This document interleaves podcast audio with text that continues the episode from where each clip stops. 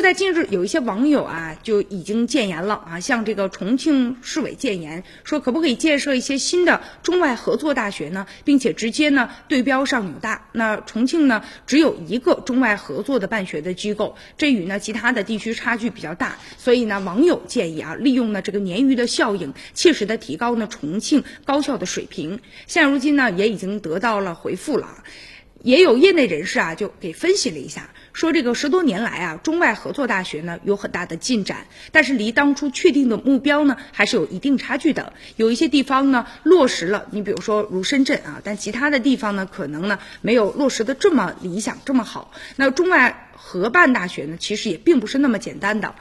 举办呢一所全新的大学，也牵涉到，比如说像校址啊、征地呀、楼宇的施工啊，还有老师的招聘呢、具体办学模式等等啊，而且牵涉到呢，像国外大学愿不愿意到中国来办学，这又关系到呢办学的理念以及呢办学质量的控制的等等很多的问题。那相对而言呢，这个中外合作办学的项目就比较。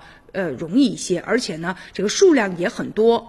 不过呢，这个中外合作办学项目啊，现在扩张的很快，但是呢，质量也是良莠不齐。在二零一八年，有关部门呢也是依法就终止了二百三十四个本科以上中外合作办学机构以及项目。那中外合作办学下一步该如何的走？也有业内人士可分析说，关键还在于啊，这个力度是怎么样的？那目前呢，中外合作大学呢采取的都是合作办学的。模式引进呢，海外知名大学直接呢到中国办分校，那采用呢让海外知名大学完全独立办学的模式。但这个事呢，大家有着不同的意见。而就这个师资而言呢，中外合办的大学呢，要求呢大量外籍的教师。那就生源而言呢，这个外籍学生的数量是啊刚需。